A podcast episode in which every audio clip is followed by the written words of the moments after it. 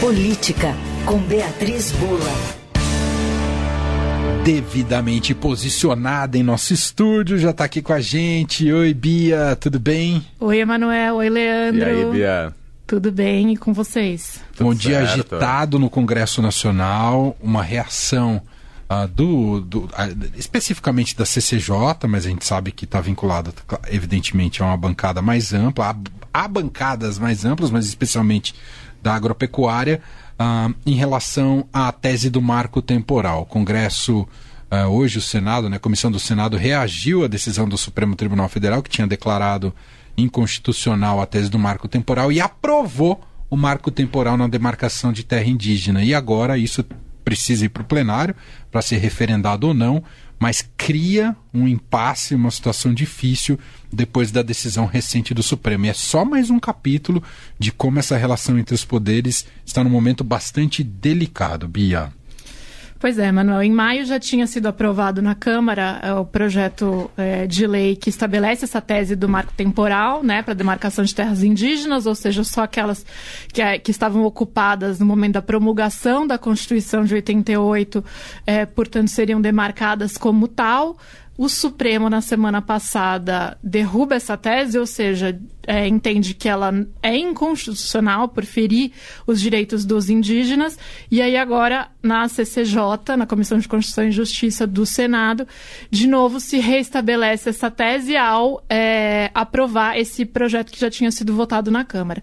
É, e tudo indica que será votado ainda hoje, o próprio presidente do Senado, Rodrigo Pacheco, falou isso, é, que deve votar ainda hoje no plenário do Senado essa questão Portanto, o que parece é que sim, que essa vitória da bancada ruralista vai se impor e o projeto vai ser aprovado no plenário. É, o que causa uma série, levanta uma série de debates, né? Não sei nem direito por onde começar, porque são vários. É, daí vai para a sanção do presidente Lula. Então, é, começando por um ponto, há outras questões também nesse texto que não só a tese é, do marco temporal que estão incluídas é, e há, inclusive por parte dos parlamentares que são favoráveis a aprovar o projeto, esse entendimento de que não se deve discutir esses outros pontos que são aí jabutis é, e é preciso mandar logo é, para sanção e aí o Lula, por exemplo, é, não sancionaria esses pontos, alguma coisa nessa linha. Por quê? Tem pontos bem polêmicos, como contato com comunidades indígenas isoladas é, para ofertar serviços públicos, contrariando aí é, uma diretriz que vem sendo adotada até hoje, entre outros. É, já estava meio claro, estava meio dado que o Congresso ia fazer essa reação. É, esse embate entre Supremo, por vezes, puxando para uma pauta mais progressista e um Congresso conservador, ele não é de hoje. É, a gente já viu em outros momentos o Supremo as cortes constitucionais, né, não só o Supremo Tribunal Federal no Brasil, é, tem esse papel contra-majoritário, é, que significa que eles devem exercer muitas vezes é, um papel que vai se sobrepor a outros poderes, como o legislativo ou é, o executivo, quando estes estiverem em contrariedade com a Constituição, porque o papel do Supremo é guardar a Constituição. Nesse caso do marco temporal, o que se discute é, mas isso, né, estava contrariando a Constituição ou não, porque a Constituição fala é, em direitos dos indígenas sobre as terras que tradicionalmente ocuparam. Então a discussão seria aí, bom, é, não está se, não tá se ferindo a Constituição ao estabelecer que vale a partir é, de 1988, os que defendem a tese do marco temporal. É, os que são contra a tese do marco temporal, é, indigenistas, ambientalistas, trazem outra argumentação. Mas mas o fato é que esse tipo de embate ele já aconteceu várias vezes. Eu acho que tem alguns caráter, alguns pontos disso que tem um caráter novo é, dos últimos anos. Me parece que muito por essa direita mais empoderada depois da presidência é, do ex-presidente Jair Bolsonaro, que de certa forma é, centralizou né, e vocalizou as demandas é, de, um, de, uma, de um eleitorado mais conservador, e isso ganhou mais força no país. Aí a gente viu em 2022 o Congresso se tornando mais conservador na Câmara e no Senado também. É, então, é de se esperar que, é, com essa força maior no conservadorismo e na direita brasileira, entre o eleitorado e também no Congresso, esse tipo de situação fosse ser, é, fosse acontecer de fato, mas a gente já teve na história muitos, muitos outros momentos em que o Supremo exerceu esse papel contra-majoritário. A gente está falando aqui do marco temporal, mas a gente pode falar de outros casos né, que vão aparecer na pauta é, muito em breve, a depender do que o novo presidente que vai assumir agora esse mês do Supremo, que vai ser o ministro Luiz Roberto Barroso, decidir.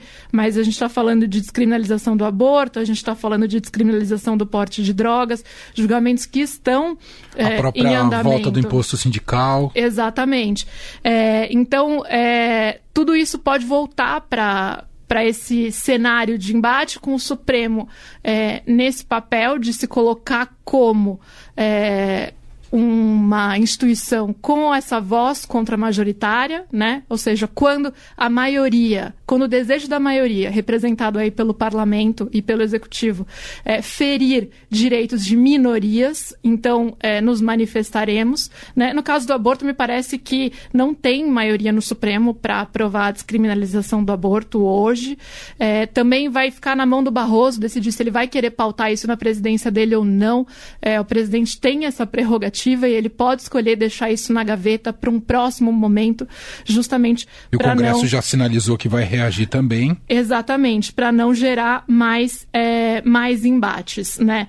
É, mas quando a gente fala de decisão sobre descriminalização do aborto de anencéfalos, que hoje é uma das únicas três previsões uhum. de aborto legal no país, é, foi através do Supremo. Quando a gente fala de pesquisas com células tronco embrionárias, né, que é uma coisa que hoje a gente dá como tão óbvia, foi também através é, desse papel contra-majoritário, digamos assim, do Supremo. Ou seja, apesar de uma maioria é, conservadora se entender que há alguns princípios ou próprio fundamento da Constituição, que vem, é, que tem como fundamento justamente a igualdade entre as pessoas e, enfim, até defesa do direito à vida, porque a pesquisa de células tronco-embrionárias permite, portanto, o, o combate de uma série de doenças, tratamentos, etc.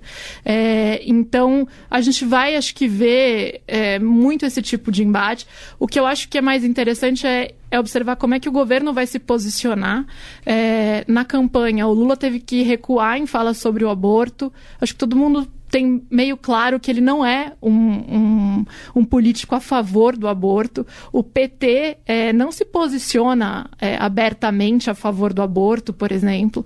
É, do aborto, eu digo da descriminalização, descriminalização. claro, uhum. não da realização de um aborto, mas da descriminalização da prática. Então, o governo eu acho que em alguns momentos também vai contar até de certa maneira com esse congresso é, para eventualmente até frear pautas mais progressistas e que não são um consenso na própria base do PT. Vamos ver é, como que isso vai se desdobrar e lembrando que é um, um governo de uma composição muito ampla, né? Tem é, partidos ali de centro, mais para centro-direita claro. quase, fazendo parte da base do governo, é, do que de esquerda. Por outro lado, há uma força progressista que ajudou a eleger o Lula, e isso não há dúvida nenhuma. É, mas é um governo mais de centro que do que de, esquerda. Exatamente. Né? Então, hum. eu acho que como o governo vai se posicionar diante disso, né, o quanto vai tentar resistir a essas reações do Congresso como essa é, do marco temporal, é algo aí para a gente observar.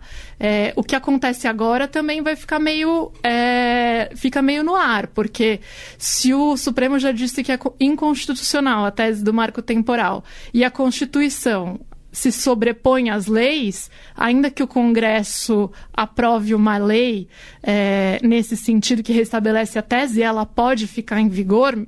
Ou ela já nasce nula, né? Exatamente, mas aí precisa de uma nova provocação? Me parece que talvez sim, porque o Supremo um não age de ofício. Então exato. talvez ele tenha que ser provocado sobre essa nova legislação para reiterar a, a, tese da inconstitucionalidade. E também vale lembrar que o, o Supremo não está tão progressista assim na sua composição. Né? A gente tem o André Mendonça, a gente tem o Cássio Nunes Marques, indicados pelo Bolsonaro, é, e o próprio Cristiano Zanin, indicado pelo Lula, que se posicionou de forma contrária em alguns julgamentos com uhum. causas mais progressistas progressistas, como a questão da descriminalização das drogas. Ele se posicionou contra. Então, é, isso também joga mais pressão do campo progressista sobre a próxima nomeação é, do Lula para o Supremo. Mas, enfim, muita coisa em jogo. Sim. E, e muita coisa para a gente acompanhar. E acho que hoje ainda a gente deve ver o, o Senado votar essa questão do marco temporal. É provável. E a gente observa uma mudança de eixo nessa, nesse estremecimento entre relações. Claro que o Supremo sempre está na balança, mas enquanto no governo Bolsonaro esse atrito se dava majoritariamente entre o Supremo e o Executivo, né, freando muitas vezes o próprio presidente Jair Bolsonaro, especialmente durante a pandemia, e agora esse eixo se, se, se volta é, de, de atritos né, contra o Congresso Nacional. Wesley Gauss, o nosso repórter lá em Brasília, informa em matéria publicada agora há pouco no Estadão que 17, 17 frentes parlamentares e as lideranças de dois partidos de direita eh, dizem que as pautas da Câmara e do Senado vão ser paralisadas por tempo indeterminado, fruto da crise política entre o Congresso e o Supremo Tribunal Federal, que a única pauta liberada para votação vai ser essa da tese do marco temporal, mas que há essa essa rebeldia dessas frentes parlamentares, que, segundo eles, a, a composição uh, na Câmara são de 400 deputados uh, e dizem que é contra a ditadura do Supremo Tribunal Federal. Ou seja, a coisa tende a esquentar aí nos próximos dias nessa relação entre Congresso e, e, e Supremo, Bia. Pois é, e agora eu acho que vale a gente mencionar uma coisa, né? É, tem também é, um certo. Nesse caso da pauta do marco temporal, a gente sabia que ia acontecer isso. A mesma coisa acontecerá ou aconteceria é, se já tivesse havido um julgamento é, com relação à questão do aborto ou à questão das drogas. É, eu acho que só não tá. A coisa não está caminhando de uma maneira mais célere no Congresso sobre o assunto, justamente porque a tá tudo é, em compasso lento nesse sentido no Supremo e parece que tende a seguir assim, né? Uhum. Ainda mais se o Barroso optar por é, não pautar nesse ano essas questões lá no Supremo. É, mas é, tem também algumas questões que acabam sendo levantadas e que me parece que ajudam mais a, a, a dispersar nossa atenção sobre temas importantes do que de fato debater os temas importantes e uma delas que eu colocaria é a história do debate sobre casamento entre pessoas do mesmo sexo. É, diferentemente do que a gente está falando na tese do marco temporal, do que a gente está falando de descriminalização do aborto, descriminalização é uma do iniciativa do Congresso nesse caso, do né, porte de drogas. Além de ser uma iniciativa do Congresso, a gente não está falando de é, dois princípios basilares e fundamentais da Constituição é, que estão é, se chocando e que há um espaço para debate, me parece. Nesse nesse caso, eu acho que vale a gente falar. Seria um tremendo retrocesso a gente entrar nessa pauta de discussão, porque a não discriminação das pessoas é o fundamento da formação do nosso Estado. Uhum. É, então, eu acho claro. que isso ultrapassa os outros tipos de debate e vale a gente colocar aqui. Nasceu no Congresso, não está né, não tá em discussão nada disso no Supremo.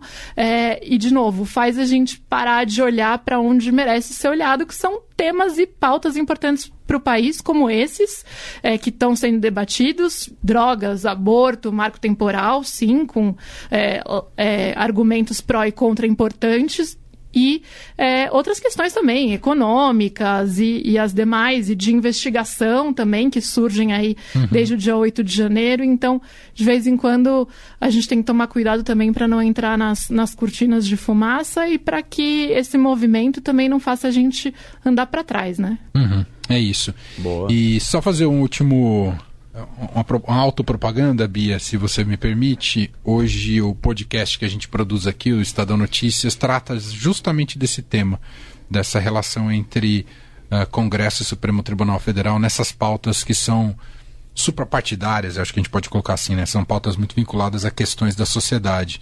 Uh, e é interessante que a especialista que a gente ouviu, ela coloca sob uma perspectiva de que essa interação entre Congresso e Supremo, essa disputa, é natural que a gente não tem que ver isso como um problema, como uma disfunção, necessariamente como uma disfunção do Estado. Claro que muitas vezes há abusos, exageros, há ativismo de ambos os lados, né, distorções, mas que é natural que haja essa disputa também, que a gente tem que entender que isso pode ser saudável para a democracia. Achei bem interessante ela ter colocado isso. É, eu acho que é muito por conta desse papel contramajoritário, Sim. né? Tá nas previsões do Supremo Exato. analisar a constitucionalidade dos atos do Congresso, do Executivo. Portanto, a Constituição já previu Sim. que esse tipo de situação ia acontecer.